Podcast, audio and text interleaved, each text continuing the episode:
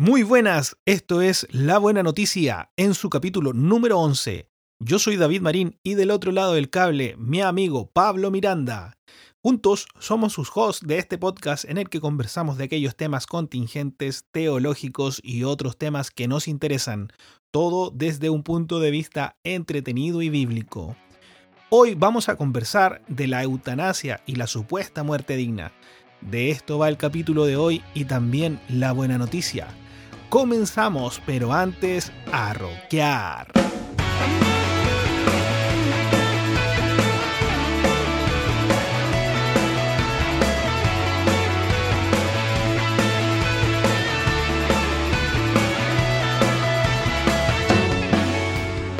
Muy buenas, muy buenas. Estamos otro día aquí en su podcast, el podcast La Buena Noticia. Yo con mi amigo Pablo Miranda. Pablo, ¿cómo estás? Hola, David. Gracias a Dios, bien. Aquí estamos listos y dispuestos para hablar de esta, en este episodio de, de este tema, que es bastante encendido, oye. Wow. Triste, pero encendido. Wow. Sí, es, sí, es un tema, es un tema difícil porque, bueno, no nos vamos, no introduzcamos, hablemos un poquito. Siempre hablamos del clima. ¿Cómo está el clima? A ver. Mira, fíjate que aquí está el lado hoy día. Ah, Hoy día está helado. La otra vez hacía calor. Ya no te brilla la frente. ya no me brilla la frente. ¿Sabéis que aquí eh, dijeron de que mm, antes de ayer, día martes, iba a llover así torrencialmente? Y cayeron dos gotas. Después dijeron que el miércoles iba a haber un frío así como onda 5 grados eh, de frío. Y hubo un sol de los que no ha habido en todos estos días. Así que eh, a los señores meteorólogos, por favor, eh, no sé, tiren ahí la- las piedras Achúntenle. bien, po, achúntenle a una. Sí. Sí, es verdad. Suele pasar con el tema la- de- del clima hoy. Sí, suele suceder. Hoy, hoy día un tema, como decías tú, tema triste, difícil, eh, que Hoy estamos dramáticos últimamente, ¿eh? puro drama nomás. sí, puro temas. drama. Es que es lo que vende, pues amigo. Es lo que Sí, vende. es verdad. Es lo popular. No, es que sabéis que yo creo que estos temas, de una u otra forma, el- el- lo que nos estamos metiendo nosotros en, en querer hablarlos, pues son cosas que no, no se hablan constantemente y que, por lo menos desde mi parte, no es que yo sea, como te decía recién, un filósofo, esté metido en estos temas, pero siento la necesidad de, de que los conversemos, ¿cachai? Que tengamos una opinión como, como personas, como cristianos, y que no tengamos miedo, porque eso es lo que muchas veces se está produciendo hoy día con, no sé, la censura, la cancelación y con todas estas majamamas nuevas que hay ahora.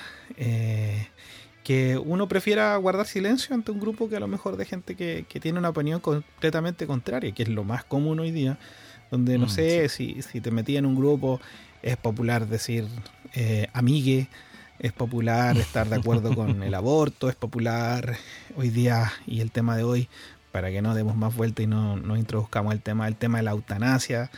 eh, es popular ser popular, ¿cierto? Es popular ser eh, progresista, eh, aumentar impuestos. Entonces hay muchas cosas que son fáciles porque uno las está escuchando constantemente, ya sea en las noticias o en las conversaciones. Y ser disidente, ir en la contra con argumentos y con un fundamento, en este caso bíblico, yo creo que es completamente necesario. No creemos que, por lo menos yo creo que tú también compartes conmigo que nosotros no tenemos toda la verdad. Probablemente nos vayamos a equivocar en algunas cosas, no sé. Estos temas se pueden ver desde tantos puntos de vista legales, filosóficos, eh, éticos, cristianos. eh, pero simplemente queremos iniciar una conversación en los distintos temas y creo que esa es una de las intenciones de lo que estamos haciendo. Por eso le pusimos igual la buena noticia a este podcast, pues, porque de tanta mala noticia que hay, tanta cosa que pasa, este mundo como que va eh, de repente tan, tan, no sé, de repente, yo pienso que ah, no sé qué vendrá después, pero me- me- en algún momento hablarán de este tiempo, eh, así como hablamos nosotros del, no sé, tiempo del feudalismo, qué sé yo, y quizás cómo lo van a categorizar este tiempo, pero es como que todo se da vuelta. ¿Cierto? Este tema de la eutanasia, por ejemplo, eh, se, se valora más la muerte eh, o, o ya no es cuidar la vida o proteger al individuo, sino que es ayudar al individuo a que muera. O en el caso del nacimiento de un bebé, no, que, tengan la capacidad de, matarlos. es todo el pensamiento trastornado, darlo vuelta a todo. No sé eh, cómo lo verán después, pero lo verán, yo creo que verán que, habrán estado pensando estas personas. ¿ah? De más, una, una diarrea mental de esta época. un poco fuerte la, la, declaración, pero cierto, ¿no? Es increíble. Bueno, lo, que estamos viviendo hoy no es muy distinto a lo que provocó finalmente eh, la caída de uno de los imperios más grandes del mundo, que fue el imperio romano. O sea, si nosotros vemos históricamente lo que sucedió en, aquel entonces, podemos llegar a concluir que gran parte de, la, de lo que fue la caída del imperio romano de, de Occidente tuvo que ver con esta, estos deslices en, la moralidad. O sea, uno lo ve desde una perspectiva histórica y cómo eso lo llevó a, bajar la guardia. Finalmente se le, se le, se le metieron los, todos los, pueblos germánicos y todo eso, y finalmente trajo la, destrucción del, del, del, imperio romano, porque estaban preocupados de otras cosas, estaban viendo del mundo al revés, como tú señalabas. Entonces, muy probablemente, si Dios le da unos cuantos cientos de años más esto, eh, se va a ver así. No lo sabemos, no sabemos cuándo el Señor vuelva, pero, eh, pero lo cierto es que realmente estamos viviendo tiempos muy, muy difíciles para aquellos que somos de esta generación, para aquellos que venimos de, de una cultura totalmente distinta y que estamos enfrentándonos a estos cambios tan grandes en torno a lo que se suponía que estaba establecido de antemano. Así que realmente es, complejo este tema. Sí, y mm, a mí por lo general, y yo creo que ya lo he dicho un par de veces eh, en este podcast, esta idea de que hay como un, gran ser que está orquestando que todo esto suceda, porque son cosas que parecieran coincidencia, que en realidad eh, parecieran que no.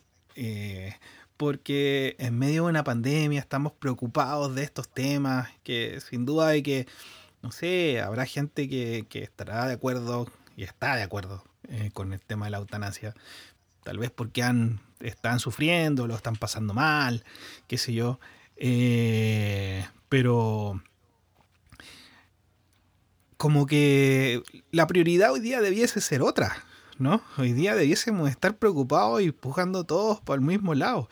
Pero ahí como que hay un ruido, como que esto de la, de la pandemia y el retiro del dinero, acá en Chile por lo menos, pero mm. cómo se están dando las cosas en la pandemia y van pasando cosas por debajo. Y ya hemos hablado en el caso de Chile del tema del aborto, hemos hablado, estamos hablando ahora del tema de la, de la eutanasia y quizás que otras cosas van a ir pasando. y son temas que de una u otra forma sabemos que se va moviendo entre los países. O sea, esta zona del mundo, Latinoamérica, ha venido siendo objeto de estas presiones de grupos, eh, la ONU, qué sé yo. No sé, no tengo antecedentes como decir sí es así, pero pareciera que fuera así porque eh, es un país primero, después sale el otro, y, estamos muy, muy dependientes y como en conjunto caminando así como, como rebaño al matadero. Eh, no sé si te parece lo mismo a ti, pero a mí me parece que es así. Igual es un tema de degradación tal vez de, la moral, de la de lo que nosotros hemos creído por mucho tiempo, digamos, estoy solamente generalizando así como, como en la humanidad, eh, no, no todavía en un punto de vista cristiano, porque no sé, por lo general la ley siempre ha tratado de proteger a la persona, ¿cierto? Eh, los cuerpos legales tratan de, que se guarde la integridad de las personas, la salud, eh, y por eso hay seguridad, por eso hay un Estado, por eso hay, eh, no sé, hay, hay recursos que se usan para la protección, la protección social, la salud, pero hoy día, poco a poco, se está introduciendo en, los cuerpos legales estos elementos que tal vez hoy día son pequeños orificios, pero así como el aborto que parte por tres causales y quiere terminar en aborto libre, estas cosas a lo mejor parten por cosas que a lo mejor podrían ser, no sé, a la luz de alguien que a lo mejor no medita mucho en los temas, no sé, algo que sea positivo, noble, qué sé yo, pensar en que el abuelito, la persona que sufre, eh, cómo va a seguir sufriendo, por qué no le dan una, salida, eh, por estas cosas tan pequeñas, después, mm, no sé, se van creando negocios. Yo la otra vez, por ejemplo, en el tema del aborto ya te compartía, compartía en el grupo de Telegram de que se estaba, Biden había aprobado el poder utilizar eh, los restos fetales de los abortos para estudiar y, poder comercializar eso. Eh, entonces ya te daba haciendo, vaya uniendo los cabos, no sé, yo creo que en algún momento, si nos toca a nosotros, miraremos para atrás y vamos a decir, ah, mira, todo esto tenía un sentido. Tal vez hoy día no lo alcanzamos a ver porque son pequeñas cosas, pero, pero no sé, el gran reseteo, como dicen. el gran reseteo. Claro, estas teorías conspirativas están a, flor últimamente, que yo siempre he dicho, algo de verdad deben tener. O sea, pero también eh, hay toda una, una cuestión de fondo que también eh, arrastra a muchas personas. Eh, esta cuestión, por ejemplo, no sé si tú conoces a, a Quanon. Quanon Siempre me, preguntáis por gente si yo conozco y yo te digo, no, no lo conozco. No conozco a nadie, ¿no? Bueno, todas las, bueno, la gran parte de las teorías conspirativas, la gran parte de las teorías conspirativas surgieron de un grupo anónimo en Estados Unidos, Estados Unidos que se llama QAnon. Y ellos son los que postularon, en los que hacían comunicados y los que empezaron como a advertir, entre comillas, de esto que, tú mencionabas hoy, del, tema del reseteo. Y, la verdad es que esta, esta agrupación, no quiero hablar de ella, pero simplemente mencionarla, eh, ha desapareció curiosamente el diciembre del 2020, eh, ya no, no publica nada, no, no, no hace ningún, eh, ninguna declaración. Los callaron. Pero no sé, no sé. Pero el tema es que también muchas de esas cosas eh, trajeron desinformación y, también confusión. Entonces, yo la, invitación que hago como pastor siempre es esta. Nosotros como creyentes debemos tener una mirada para un cristiano ser entendido en los tiempos es una, responsabilidad, es ser, es una obligación, ¿cierto? Pablo habla de eso, de ser entendido en los tiempos. Y lo cierto es que no sacamos nada con ser entendido en los tiempos desde una perspectiva como toda la gente la tiene, sino que debemos todo esto cotejarlo a la luz de una conmovisión bíblica.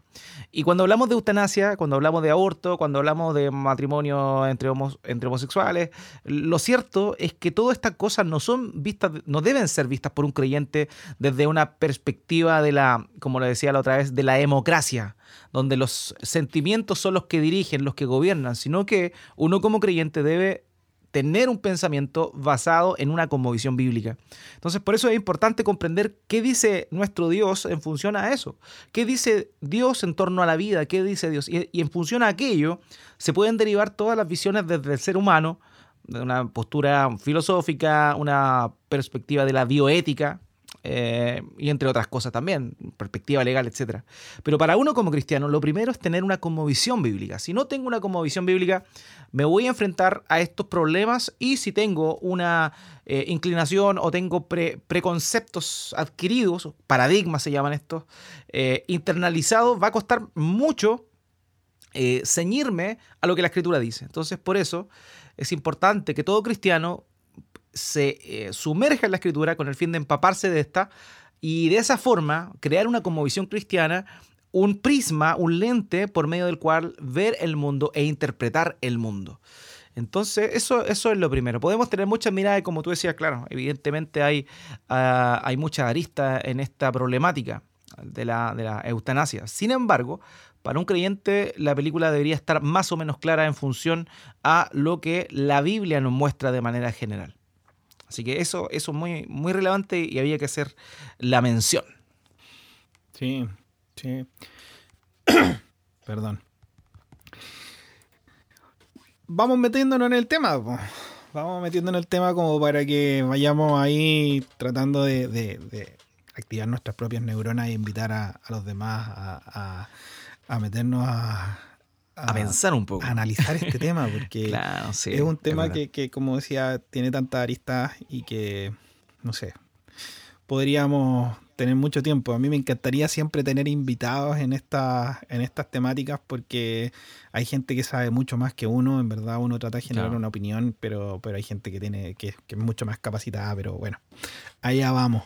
Yo pienso, por ejemplo, uno de los temas, de, bueno, la eutanasia, esta situación de de que se dé el derecho a las personas, eh, distintas condiciones, no queremos hablar en el caso particular porque en Chile se está eh, se aprobó un proyecto en la Cámara Baja, que es la Cámara de Diputados, eh, se aprobó en general, pasa a la Cámara de Senadores, se va a aprobar ahí, se va a discutir y después vuelve para que lo revisen y se aprueba. Ya pasamos una de las etapas, entonces yo creo que es muy probable que esto siga si es que no lo detienen antes. Mm, Pero el derecho de este de, de poder recurrir a que alguien te apoye en terminar con tu vida, ya sea que ese alguien te administre a ti, no sé, algún procedimiento para que eh, termines con tu vida, o ese alguien te provea a ti los elementos e implementos para que tú eh, puedas hacerlo por ti mismo, que, sería algo distinto mm. a la eutanasia, que es el suicidio asistido.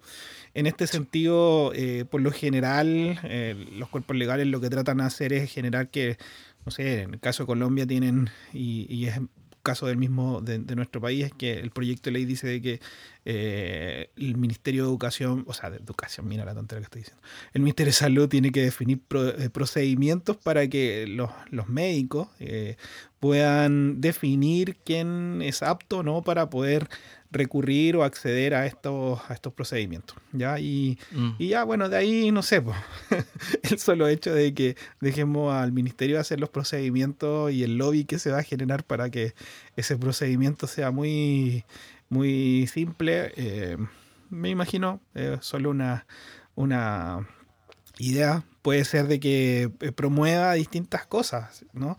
Yo mm. te pienso de que esto podría, por ejemplo, generar nuevos negocios. Eh, de repente tener, no sé, como médico hoy día con las licencias médicas, que, que, es un negocio, eh, ya empezar a, a otorgar estos derechos de, no sé si se llaman derechos, si es lo que está otorgando, pero es el, generar procedimientos para, para, la eutanasia, ¿no?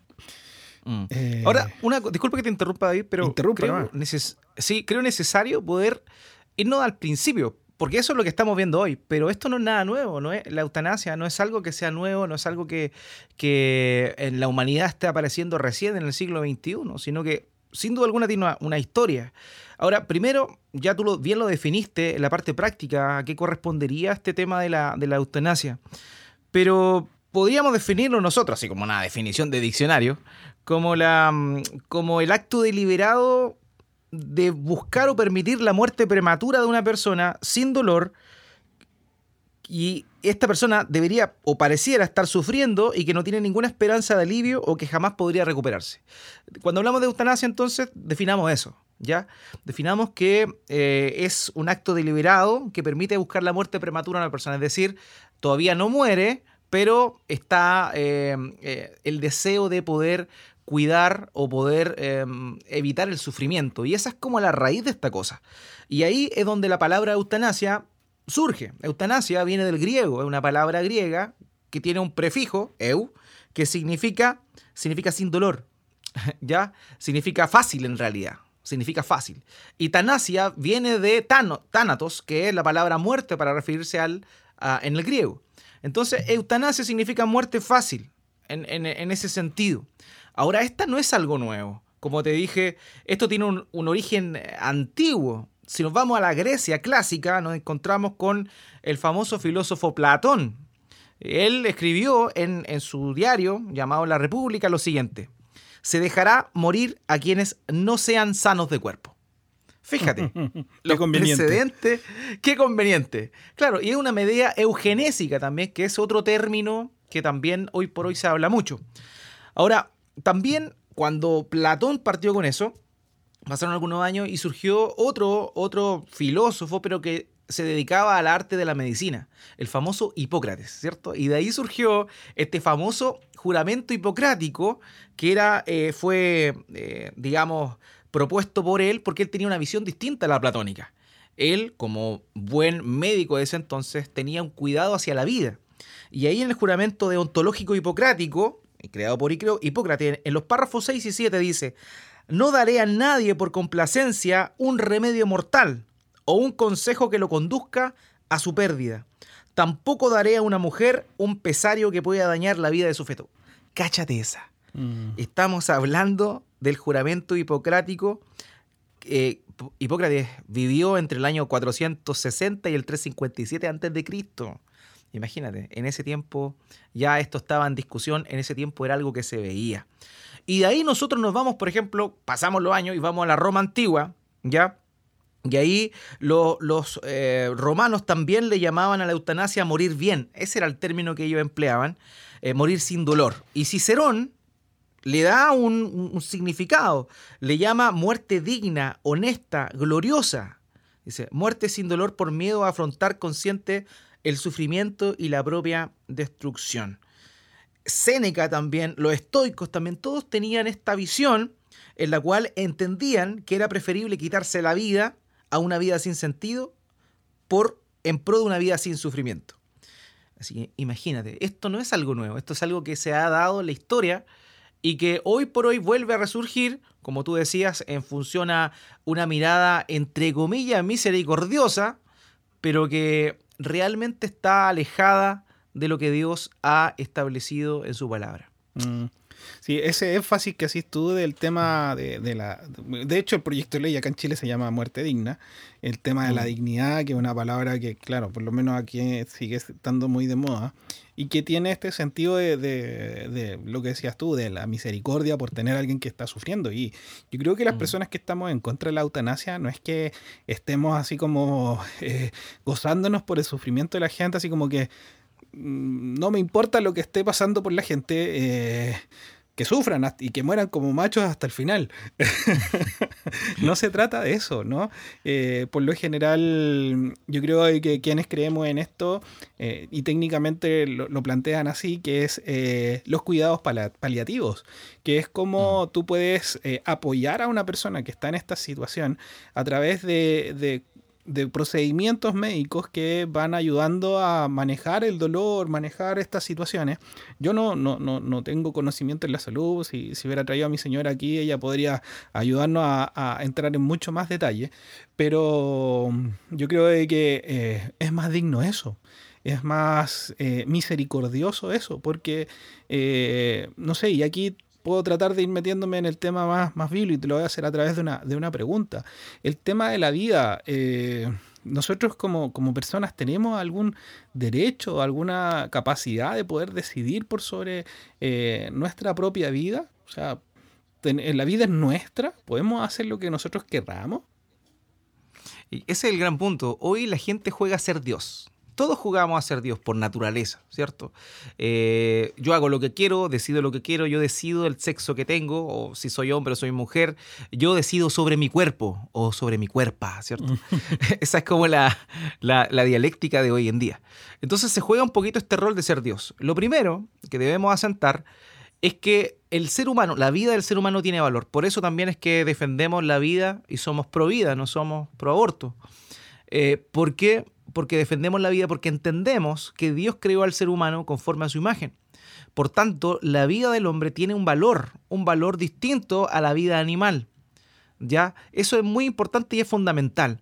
Pero también este hecho de que el creyente defienda la vida no solo del que está por nacer, sino también la vida de aquel que se encuentra en una condición porque son muchas las razones, tú las comentabas, son muchas las razones que pueden llevar a una persona a pensar en la eutanasia, ya sea a la propia persona que está enferma y sufriendo, también como a los familiares, o en su momento una decisión médica que el que está a cargo deba tomar.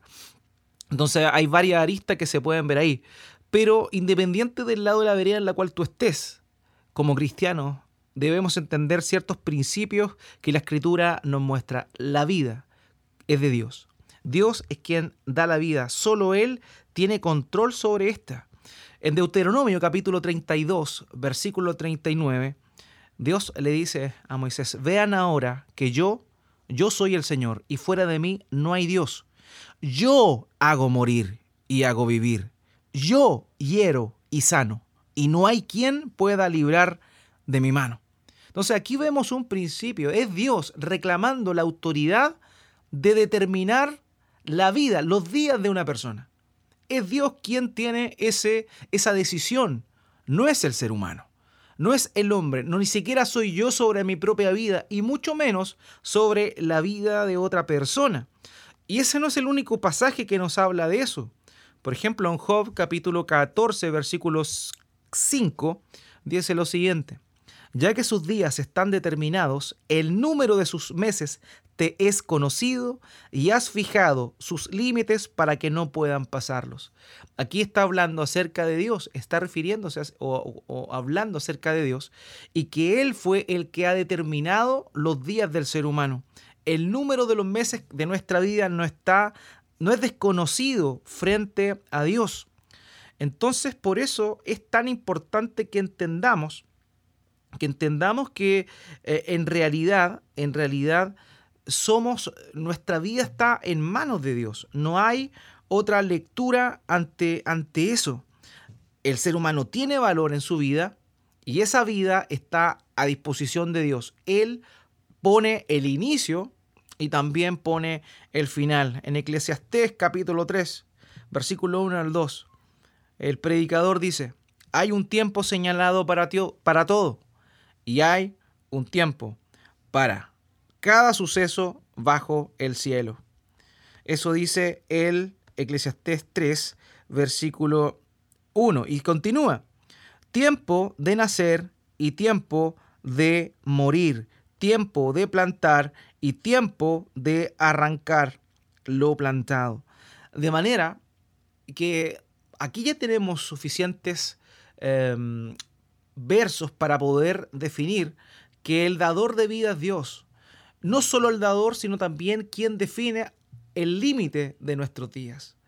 De manera que para nosotros como creyentes eso debe ser una, una verdad grabada a hierro en nuestra mente y en nuestro corazón. Y ese es el punto de partida. Es Dios realmente quien, quien tiene el control de todo quien va a eh, estimar, ¿cierto? Definir eh, nuestros días, tanto el día de nuestra vida, de cuando comenzó todo, también el día de nuestra muerte. Wow, sí, entonces al final la respuesta a esa pregunta es de que la vida no está en nuestras manos, no somos dueños de nuestra vida, no, no, la, no la generamos, no la obtuvimos por elección, sino que nos la dieron. Por lo tanto, no es nuestra. Ahora bien, en esta vida uno sufre, uno vive, uno se ríe, uno sufre con llanto, eh, tiene alegrías que, te enorgullecen. Y hay distintas cosas que pasan. Nosotros tenemos en la Biblia el claro ejemplo de Job, ¿no? Job que, que tuvo una, a, los ojos de, los hombres, eh, una muy buena condición, con, mucha riqueza, todo lo que necesitaba, sus hijos y todo. Y de un momento a otro lo pierde todo, ¿cierto? Mm, y fue porque Dios lo permitió así. Eh, por lo tanto, siempre uno puede tener la esperanza de que las cosas que uno atraviesa eh, tienen un sentido, tienen un propósito.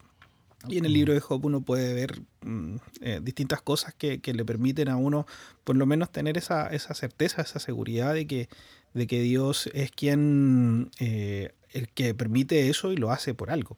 No es, no es así, no sé, que a Dios se le escapó, eh, estaba mirando por otro lado y chuta, hoy, ¿qué le pasó a este? Tiene todo en su control y, yo creo que es un, un, elemento fundamental el que como nosotros cristianos eh, podamos vivir con esa tranquilidad, tanto para nosotros mm. mismos como para nuestros seres queridos. Eh, sin duda que a lo mejor más de alguno de nosotros tendrá a sus padres, a sus abuelos, que en algunos casos incluso podrían estar atravesando mm, momentos difíciles en términos de la salud.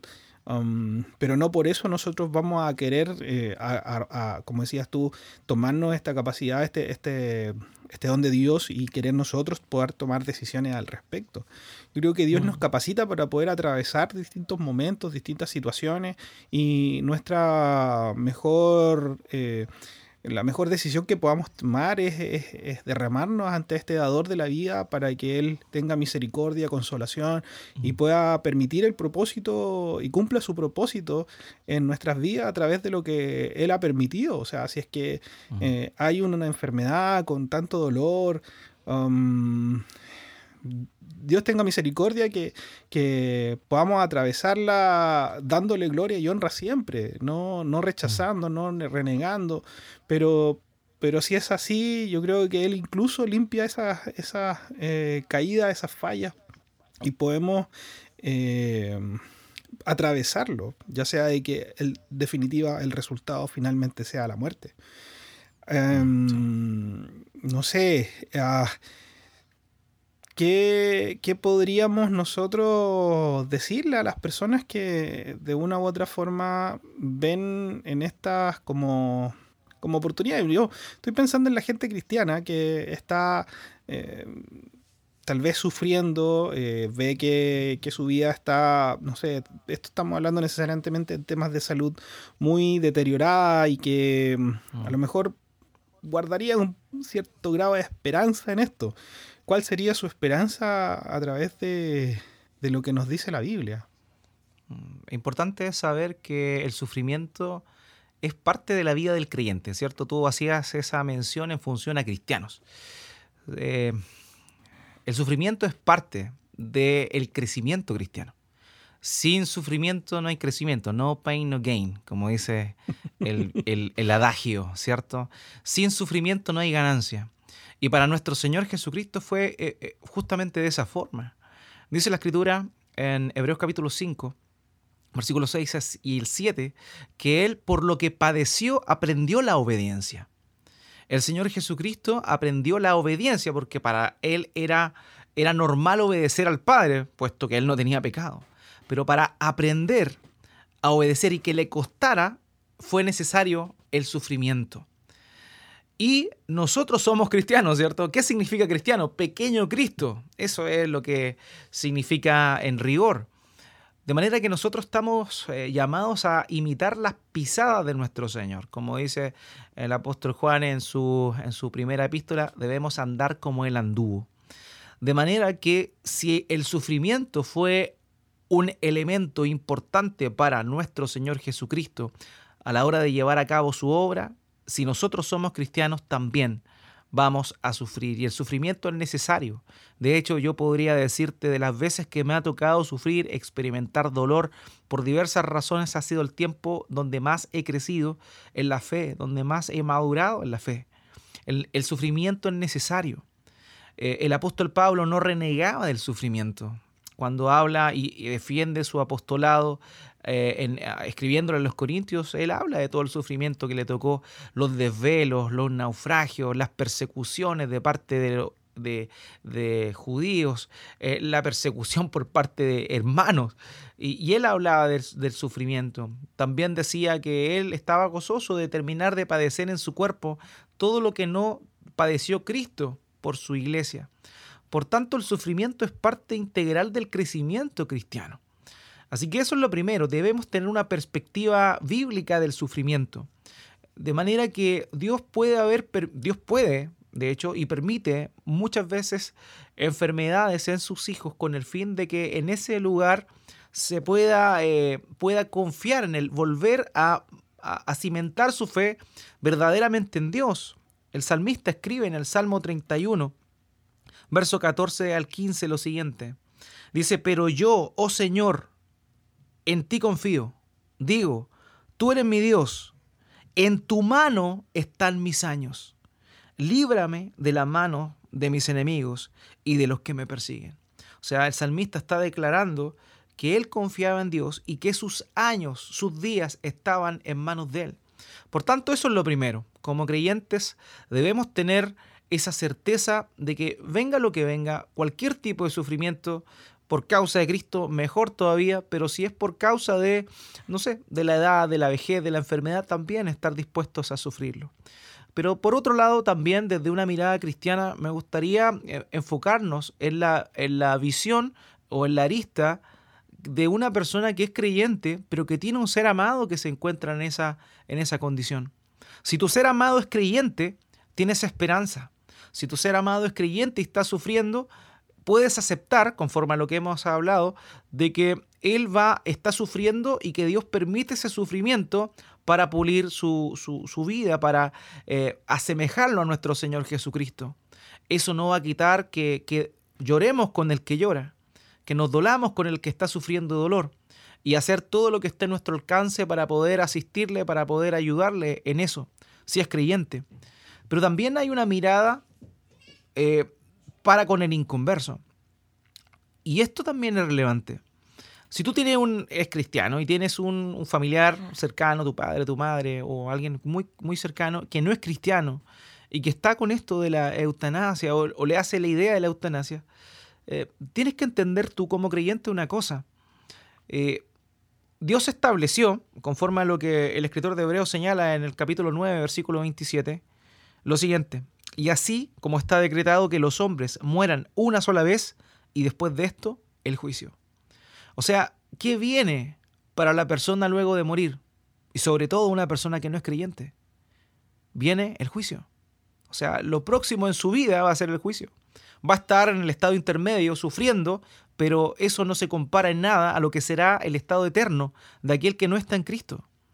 Por tanto, si tenemos un familiar muy cercano, querido, eh, debemos, primero que todo, aprovechar de, predicarle el Evangelio y también, eh, bueno, evidentemente, orar y rogar al Señor que tenga misericordia de esas personas.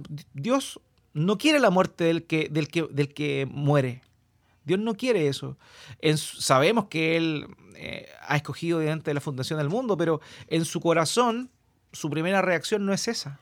No es esa. Él sufre él se duele más bien, siente lástima de aquellos que se pierden deliberadamente. Entonces la vida en este mundo es una oportunidad de Dios. Eh, Lamentaciones capítulo 3 dice, por la misericordia de Dios no hemos sido consumidos. Y el hecho de que un incrédulo tenga un día más de vida es un acto también de Dios en su misericordia de otorgar, otorgarle una oportunidad más. Por tanto, como creyentes, en eh, en la vida de personas que están pasando esta situación cercanas a nosotros, debemos también tener esa mirada, esa mirada de misericordia, no por la vida que están sufriendo ahora, sino por lo que van a sufrir la eternidad si es que no logran eh, reconocerse como pecadores y creer en el Evangelio de nuestro Señor Jesucristo.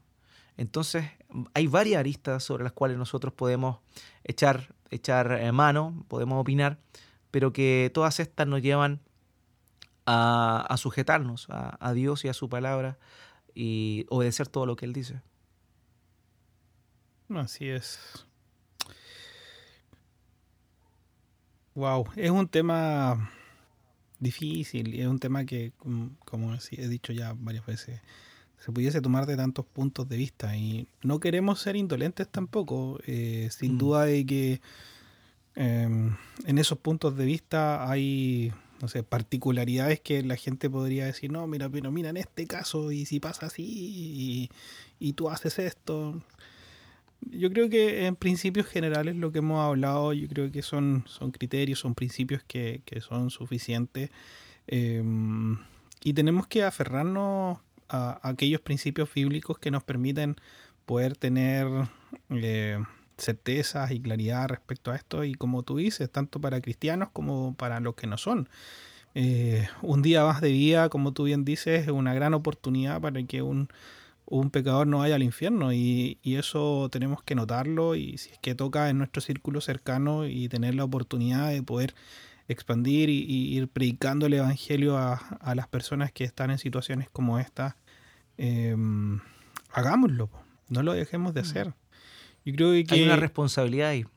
Claro, claro, totalmente. Hay mm. una gran responsabilidad porque eh, si nosotros simplemente nos queremos quedar así como, como lamentando por la persona y tratar de acompañarla y que tenga un bien buen morir cuando, cuando toque, eh, y a lo mejor lloramos con ellos, pero incluso hasta oramos, pero no le exponemos ante a la luz de la palabra, no estamos ahí con ellos.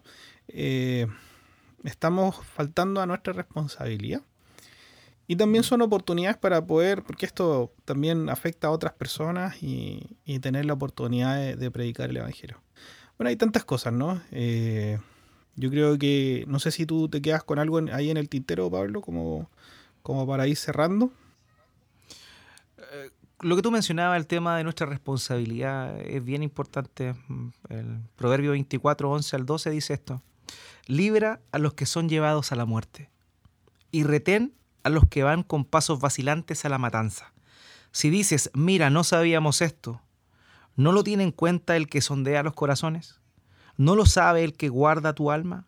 ¿No dará a cada hombre según su obra? Y eso nos habla de la responsabilidad que tenemos nosotros de, de, cuidar la vida, de librar a los que van hacia la muerte. Y, y, en torno a eso es que nuestra responsabilidad como creyentes es tan importante. Tú hablabas de, un, de, de que existen muchas personas que pueden verlo desde distintas miradas. ¿cierto? Eso se llama la ética situacional, así, así se le conoce, ¿cierto? La ética situacional es aquella que va definiendo lo que es bueno o es malo conforme a qué, eh, conforme a lo que aparenta ser bueno en ese momento. Entonces, por eso es que incluso de pronto llama la atención que cristianos dudan de, la, de, lo malo del aborto en caso de violación. Imagínate. ¿Por qué? Porque ven la situación. Entonces, como creyentes, lo, cierto es que no, debemos tomar una, ética situacional, sino eh, ceñirnos a lo que la palabra de Dios dice eh, y eh, verlo desde la visión bíblica. Nuestra ética no va cambiando, nuestra ética es estática conforme a lo que Dios ha señalado, pero eso no quita la parte humana. Eso no quita, como tú bien señalabas, la, eh, el, corazón que nosotros debemos tener para con las personas que están pasando en una situación difícil como esta. Es lo mismo que decíamos, ¿cierto?, cuando hablamos de los niños no deseados. No sacamos nada con decir, oye, no al aborto, si no estamos ni ahí con el sufrimiento de esos niños que no fueron abortados y que fueron abandonados. Lo mismo sucede acá. Nada sacamos con decir, no, nosotros somos pro vida, no a la eutanasia, si no estamos eh, ocupados en poder ayudar a las personas que están en una situación así. Eh, es, terrible, pero hay, hay muchos, muchos abuelitos que desean morir. ¿Por qué? Porque están abandonados. Están abandonados por sus familiares. Y muchos de esos familiares dicen ser cristianos. Y Pablo es claro con esto. Pablo da un ejemplo en 1 Timoteo capítulo 5, eh, donde habla del sostenimiento de las viudas y dice que aquel que rehúsa alimentarlos de su casa es peor que un incrédulo. Y hace alusión a los hijos que no se hacen cargo de sus madres viudas. Imagínate, hay creyentes, personas que dicen ser creyentes, que tienen a sus padres enfermos terminales eh, y no se hacen cargo de ellos. Entonces, esta problemática, como, como se dijo anteriormente, es así, es súper amplia, tiene muchas, muchas aristas, muchas visiones. Lo importante no solo reconocer el valor de la vida y también eh, defenderlo, sino que también tener un corazón como el de Cristo, un corazón misericordioso con aquel que sufre. Y esto nos lleva al punto importante o más importante del Evangelio de nuestro Señor Jesucristo. Él vino para dar vida y vida en abundancia. Y eso es, lo que nosotros debemos proyectar como creyentes. Eh, en, abordando cualquier situación, cualquier tema y particularmente también este. Así es.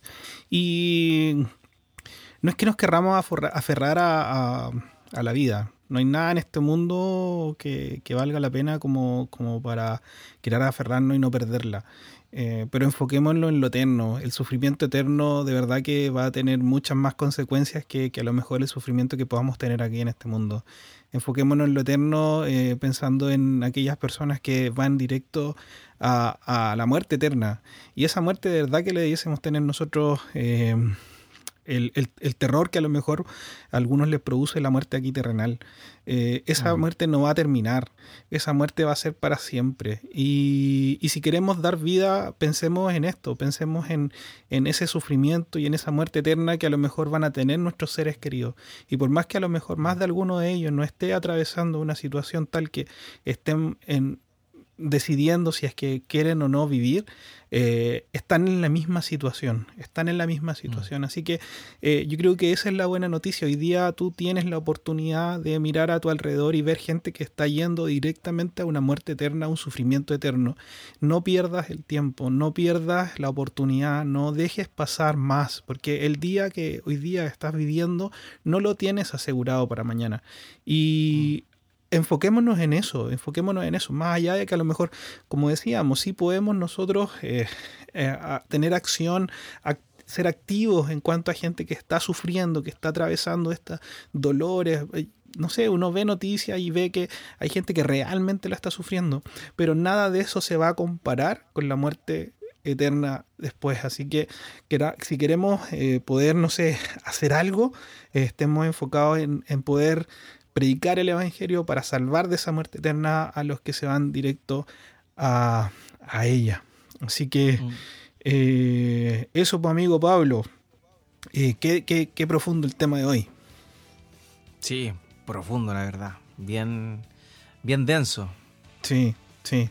Bueno, dejamos ahí abierta siempre nuestro Instagram, el grupo de Telegram en donde pueden tal vez comentar estos temas, sin duda de que eh, nos pueden haber faltado muchas aristas, eh, estos, los puntos de vista que se pueden ver, en verdad son muchos, pero creemos de que son una buena eh, empezada a lo bueno chileno mm. para poder para poder tener una opinión, una conversación y generar conciencia. Pablo, no sé, ¿qué más eh, puedes despedirte ahí de nuestros oyentes? Sí, un abrazo a cada uno, eh, animarlos a, seguir eh, escuchando este podcast, también compartiéndolo. Es importante, nosotros no tenemos Patreon ni nada por el estilo, no, no, no, no, pedimos nada por esto, lo hacemos por amor a la verdad y a, y a levantar voces en medio de esta sociedad tan turbulenta. Pero lo bueno, compártalo, compártalo. Eh, eso es muy importante. Así que no lo olviden. Y escríbanos, mándenos preguntas, mándenos cosas. Eh, hemos conversado varias veces ahí con la gente del grupo de Telegram, así que eh, esas veces que hemos conversado ha sido muy interesante. Yo creo que este tema va a dar para conversar también. Así que bueno, bienvenidos serán. En eso quedamos entonces. Este ha sido otro capítulo más de su podcast, el podcast La Buena Noticia. Nos vemos, que estén muy bien. Chao, chao. Chao, chao.